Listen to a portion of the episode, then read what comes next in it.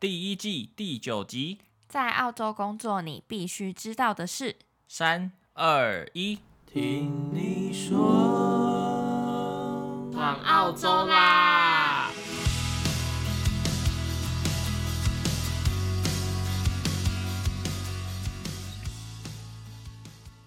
嗨，大家好，我是 Ting。Hello，大家好，我是 Nick。欢迎来到第一季的第九集。首先，先来跟大家介绍一下，我们今天是四月十八号，是复活节连假的最后一天。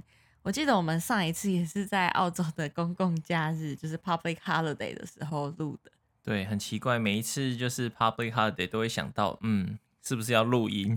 对，我们最近有发现，我们在 IG 上的 followers 变多了，就是有一个哎突然间的增长，然后每次看到手机跳讯息，就会提醒了我一下该录音了。对，一定会有这个使命感，没错，催促着你所。所以我们今天就来录了。那在之前呢，我们有录过一集求职记，然后发现大家对澳洲工作的这个主题还算蛮有兴趣的。那我们今天呢，就想来分享一下那些我们刚来到澳洲可能不太清楚，但其实非常重要的一些工作权益。但是呢，我们怕如果直接条列式的跟大家说，可能会像上课一样，大家听到马上睡着。所以今天这一集呢，其实是只有我有做功课的。那 Nick 呢，身为已经来澳洲三年半的小前辈，要来回答一下我问的问题，看他现在有没有跟得上时代。三年半这个经验，真的不敢当 小前辈啦。我觉得今天的问答这个过程呢，我就尽量发挥，把我知道的都告诉大家。如果不知道的，由 Ting 给大家补充一下。其实就只是 Nick 不想做功课，所以。他扮演一个，他今天非常的轻松，他现在眼前完全没有任何的笔记，就很开心的等等着我问他问题。你有做功课吗？没有，那我们问答好了，耶! 那我们进主题喽。那首先呢，我们要来介绍一下在澳洲的工作形态。那 Nick，你知道在澳洲工作分成哪几种形态吗？嗯，身为在求职网站上滑过数小时的我，大概略知一二。就是我们的工作大概分成三种类型，有 full time、part time 和 casual。答对了。那 full time 呢，就是我们说的全职；part time 呢，就是兼职。那 casual 呢，就比较像是我们中文所说的临时工。你知道这三种它实际上有什么差别吗？据我所知呢，full time 的话，它的一周工时就是规定三十八小时。那 part time 的话，顾名思义就会低于三十八小时。那最后一个 casual 就是没有保障的工作时数。但是时薪通常都会比较高。那除此之外呢？其实像全职和兼职都会有一些其他的法定权利，像是我们会有病假啊和年假。但是临时工的话，他就是没有这些权利的，所以他的时薪呢会比我们一般的最低工资高二十五 percent。那目前澳洲这里的最低工资是一个小时二十点三三元。那比我之前打工的时候都高蛮多的了。我记得我最一开始打工的时候大概才十八多，没想到现在竟然已经二十了呢。那我们自己在学生时期呢，也有蛮多不同的打工经验。除了以上说这是合法的权益嘛，但其实这里还是有蛮多黑工的存在。那我们请 Nick 来分 享一下什么是黑工。好，现在要来公布一下黑历史的部分吗？就是黑工呢，顾名思义，绝对不会有刚才上述所说 full time 和 part time 那些福利假啊，什么都不用想了。然后他支付你的时薪，当然也不会照目前法定的规定给你，就是会低于他。大概目前可能十七、十八，他会给你一个十三、十四，甚至更低，九块、十块。现在是二十哦。对，然后最后就是他付你的方式，通常不是用。汇款的都是用现金付给你，这样不会有痕迹。我觉得政府就查不到你，因为他最后给你的那个钱，他是不用去报税的。那你当然也不用报，因为你是用现金，毫无痕迹可言。通常这种情况会在华人的公司比较常见，像在华人街的一些餐馆啊，我之前听过最低的，还有到就是只有七块八块而已。嗯，那时候肯定就是打工的人一定非常的竞争激烈，所以他就可以开到超低的薪水，然后还收得到人。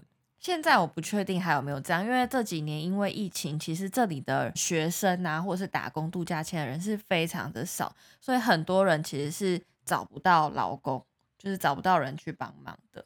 嗯，所以我不确定现在的状况是怎么样。但是通常你在应征的时候，要知道他是不是黑工呢？其实就首先当然是看他给的薪水是多少，如果没有二十，那肯定就是嘛。然后再来的话，就是看他有没有跟你要你的税号。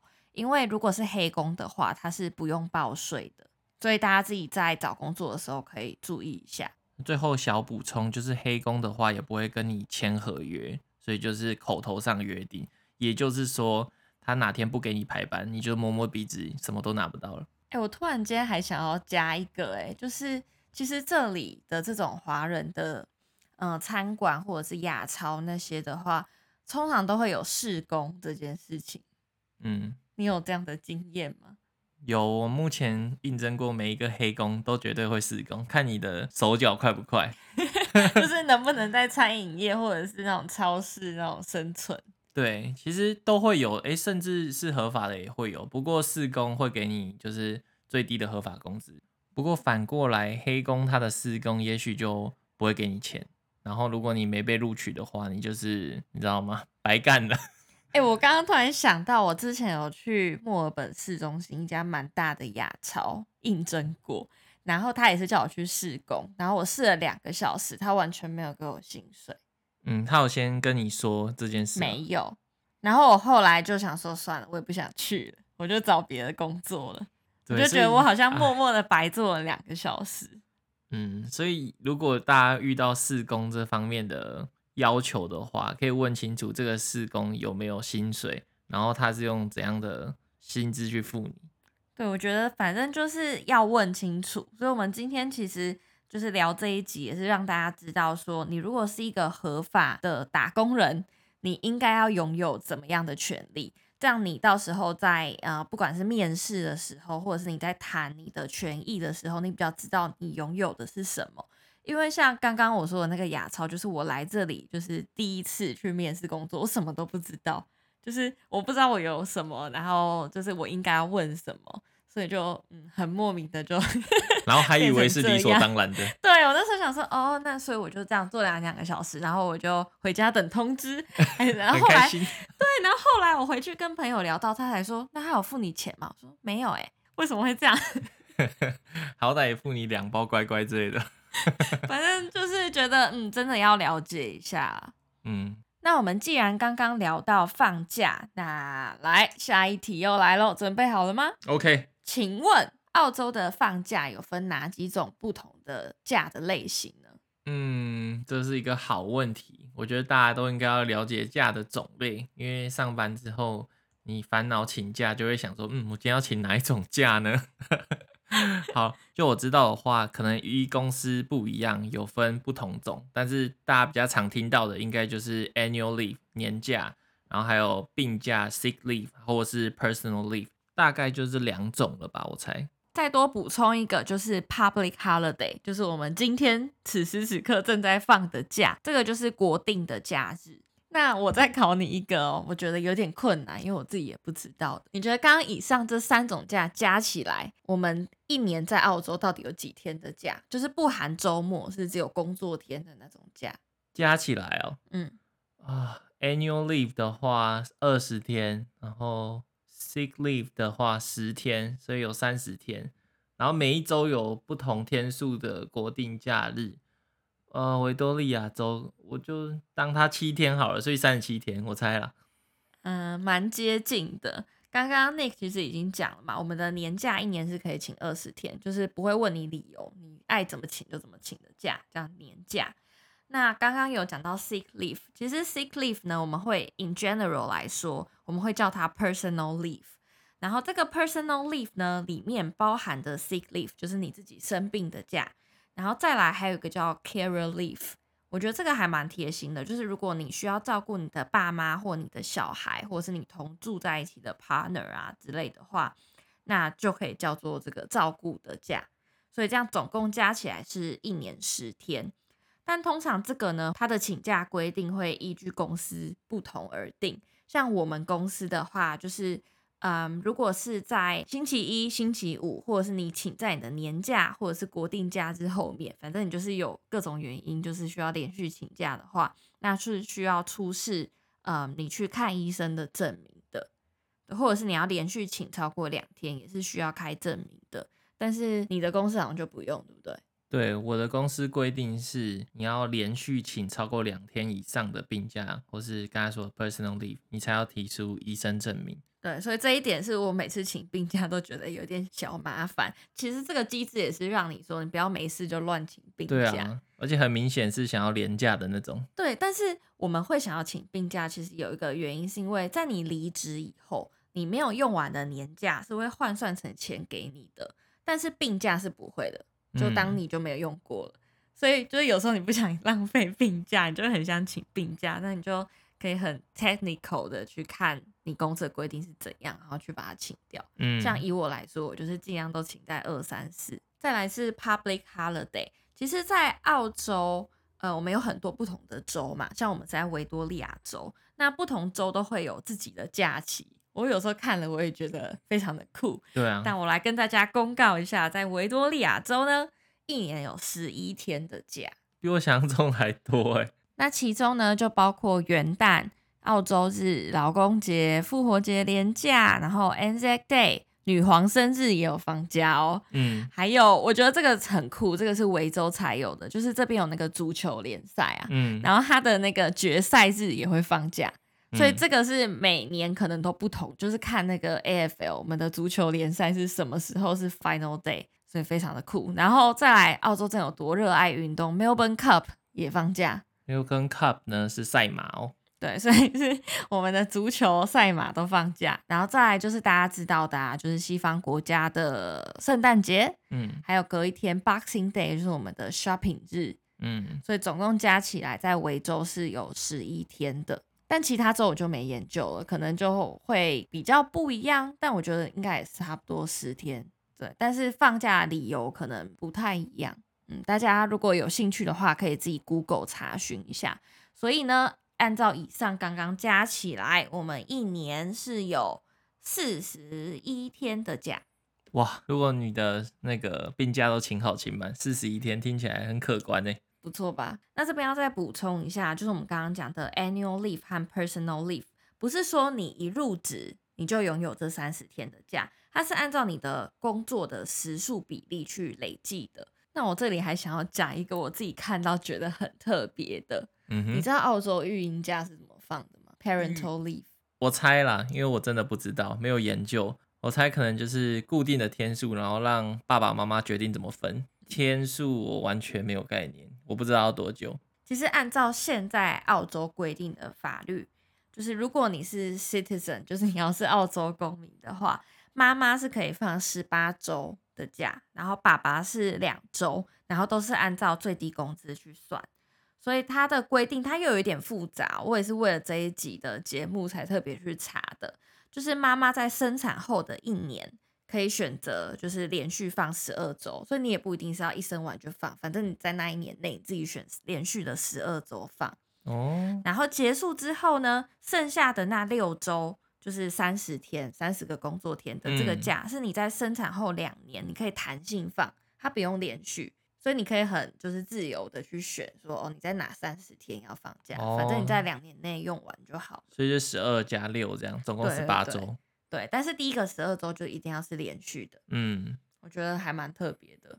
对，好酷哦，是很体谅妈妈，就是要照顾小孩的辛劳，然后也需要适时的休息，这样。对，就是他不希望，可能比较不希望说妈妈就是一直在家照顾小孩，所以让你很弹性的说，哦，你也可以回去上班几天，然后就是在家几天，嗯、就是让你自动变成这样 part time 的概念的感觉。了解。对，所以我觉得还蛮酷的。但是听说就是在二零二二年的财政年，也就是今年七月，可能会改成就是夫妻加起来二十周，嗯，就是变成说没有一定是妈妈要负责照顾小孩，就是可能爸爸想要多照顾一点，那他也可以放多一点的假。这样的话其实也蛮合理的，因为男生也可以想说他那边也可以请，然后女生也可以请，就不会有一方特别觉得一定要请去牺牲他的事业的感觉。那我们刚刚以上讲的这些都是政府规定的假，那当然不同公司可能也会有不同的假期。所以像我们刚刚说的育婴假，如果你公司的福利比较好，那你当然就请公司的育婴假就好，你就不用特别去申请政府给的这一个了。对，像我记得 Nick 的公司，你主管是不是前阵子才请 parental leave？对，我主管从二月底的时候请了一个十四周的假，回去当一个全职爸爸了。那在这十四周的话呢，它是会用全新的方式支付，然后另外一个方式是你可以变二十八周，然后半薪。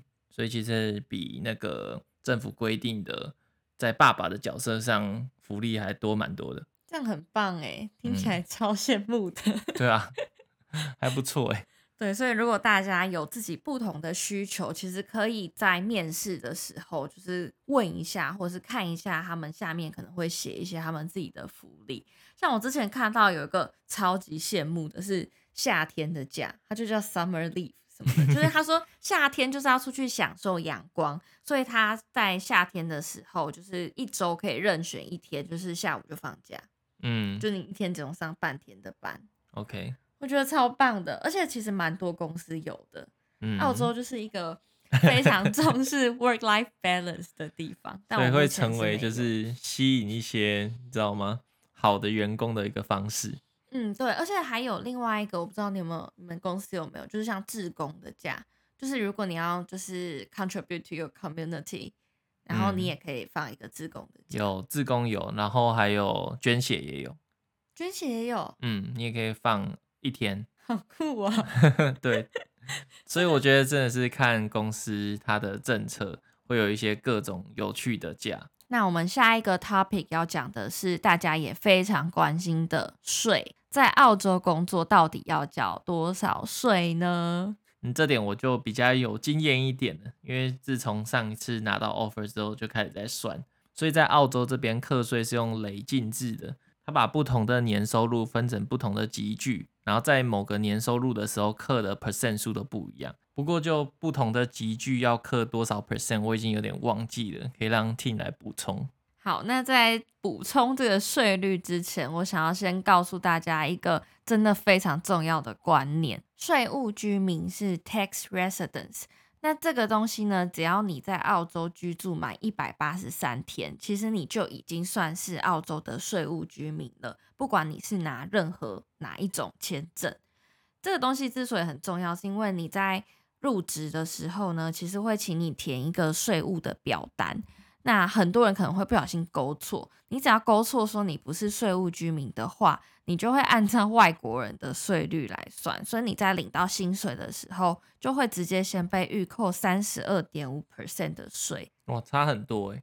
对啊，这差非常多，因为之前就有朋友问我说，诶，你扣税有被扣这么多吗？我就说，嗯，其实没有，但是当然你领到的薪水也不会是全额，就有些人可能会想说，哎，老板是不是发错薪水啊？怎么跟我自己算起来的不太一样？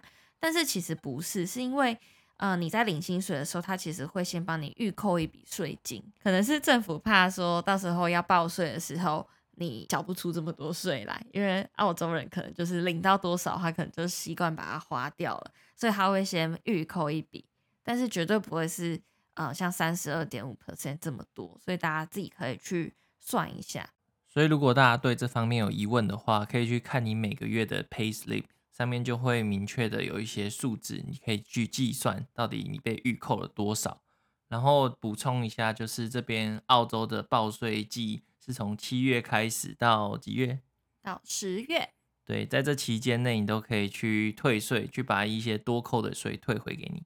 所以每年这时候我都觉得很像多拿一笔钱的感觉，所以你就是可以选择自己上网到税务局的网站去填报一些资料去退税。那如果你不是很懂怎么用的话，其实你也可以请会计师去帮你处理。反正就是可以啊、看有哪些可以节税的啊，然后像你有买什么东西，或是有捐款啊什么，这就是另外一个很技术性比较复杂一点的东西了，就留给大家自己去做资料的收集，那我们刚刚讲到税率嘛，在澳洲呢，如果你的年收入是低于一万八千两百块，是不需要缴税的。那超过一万八千二呢，每赚一块是要缴十九 cent 的税。其实你就可以想成是十九 percent。那再超过的话呢，就是一个定额，然后再加，就越来越多税就对了。如果大家想了解详情的话，可以去 Google 查询一下。因为我们如果用讲的去念这些数字，可能也会不太清楚，所以我们这边就是给大家一个比较基本的概念就好。最后，最后我们要来聊的一个东西呢，叫做 Super。Super 是什么呢？不是晚餐的 Super，是吧？晚餐是 Super 吗？是 Supper。Supper。好，Super 呢，就是这边的退休金。如果全名的话，就是 superannuation。晚餐，因为我们现在差不多也要吃晚餐喽。好了，这边我就自己直接来解释一下。根据澳洲目前法律的规定啊，如果一个月员工的薪资有超过四百五十块，其实基本上都会超过了，那雇主就必须为员工缴纳一定比例的金额，然后把它付到员工的退休金账户里面。那目前的规定是薪水的十 percent，所以例如说我一年的薪资是六万块，那雇主要付给我的退休金就是六千块。所以一般大家面试完啊，然后到谈薪水的阶段的时候，那 HR 就会给你一个数字，那那时候你就可以问说，这个是 base salary 还是 package？Package 的话就是有包含你的那个十 percent 的退休金了。对，所以如果以刚刚我举的例子为主的话。Package 就是六万六，就是已经加上退休金的金额。嗯。对，那其实目前我们刚刚说是十 percent，对不对？但是在澳洲这边，他们是每个财政年啊都会增加零点五 percent，就是直到最后达到十二 percent。所以这是我们后来的终极目标。所以也就是说，我们从今年七月开始就会变成十点五 percent 了。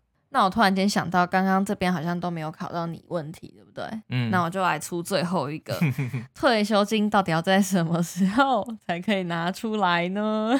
嗯，这个我记得 Ting 好像平常就有跟我在科普了，所以正常情况下呢，要到你六十五岁才能领出来。嗯，好像还算正确，因为这个我们刚刚说啊，呃，Super 的 percent 数是每年会增加的，对不对？然后，但是现在，因为你知道，呃，各个国家都有人口老化的这个问题，所以它其实是每个财政年就是有在往上的。听说最后好像会到六十七还六十八，对。但是这个可能根据澳洲政府的政策，可能都会改。但是的确就是在你还没退休之前都不能拿出来。那有些人可能会说，哎，那如果我是学生签啊，或是我是来打工度假，那难道我退休金就只能放在那里吗？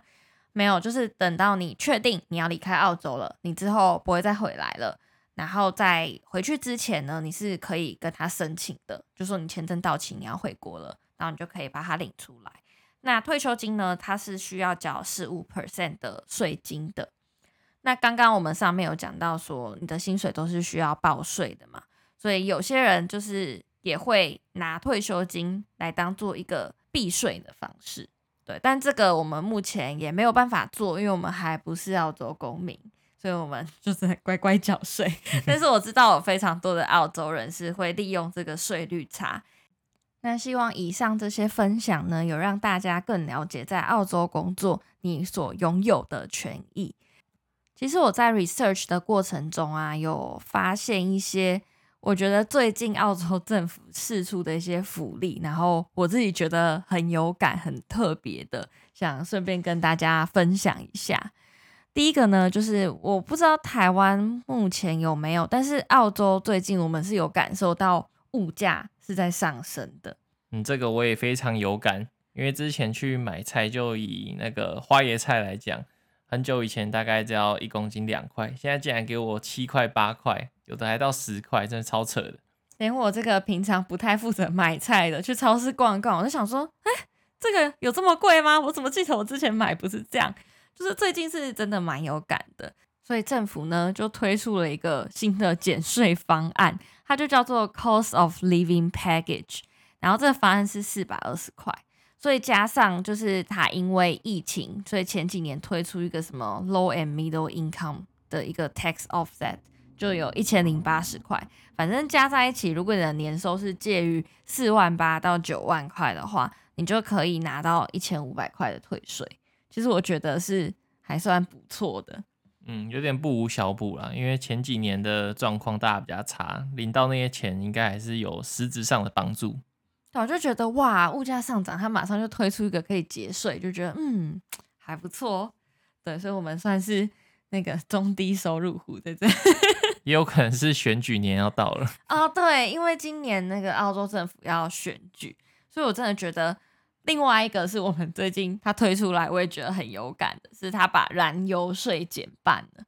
我不知道大家有没有注意到，就是前阵子其实油价涨得很多，是因为就是乌克兰和俄罗斯的战争的关系，所以我们油价一度涨到一公升二点一澳币，其实非常贵诶，因为我们之前大概是一直在一点五到一点六之间，就突然间一夕之间涨很多。然后，所以政府就推出来，就是减半的话，是一公升减二十二 cent，所以现在其实油价已经回到，嗯，大概回到一点五、一点六左右了。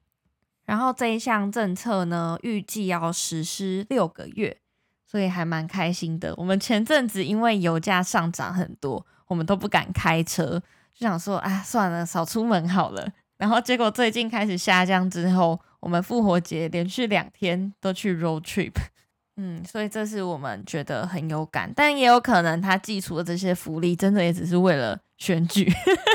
那以上呢，是我们对澳洲工作制度的粗浅的了解，那希望有帮助到有在这边找工作或者在了解的人，或是即将要过来澳洲工作的人。因为我们两个都没有在台湾或者是其他国家工作过的经验，所以其实可能比较难为大家去做一个比较，可能在哪里工作比较好。其实也不能说比较好，就是我们的生活形态或者是怎样，可能每个人 prefer 的方式不太一样。但是如果你有就是在很多个国家工作过，或者是不同的经验的话，都很欢迎你们到我们的 IG STN Talk 的贴文留言，或者是传送私讯来跟我们分享。我们在之后的节目中都会念出来，然后可能可以帮助更多的听众去了解。那我们今天的节目就在这边告一个段落喽。感谢大家来 follow 我们的 Instagram，其实我们看到真的很开心，就是我们之后一定会努力抽出更多时间，然后来录节目给大家。加油，Ting Nick，我们有空的时候在这里听你说。拜拜。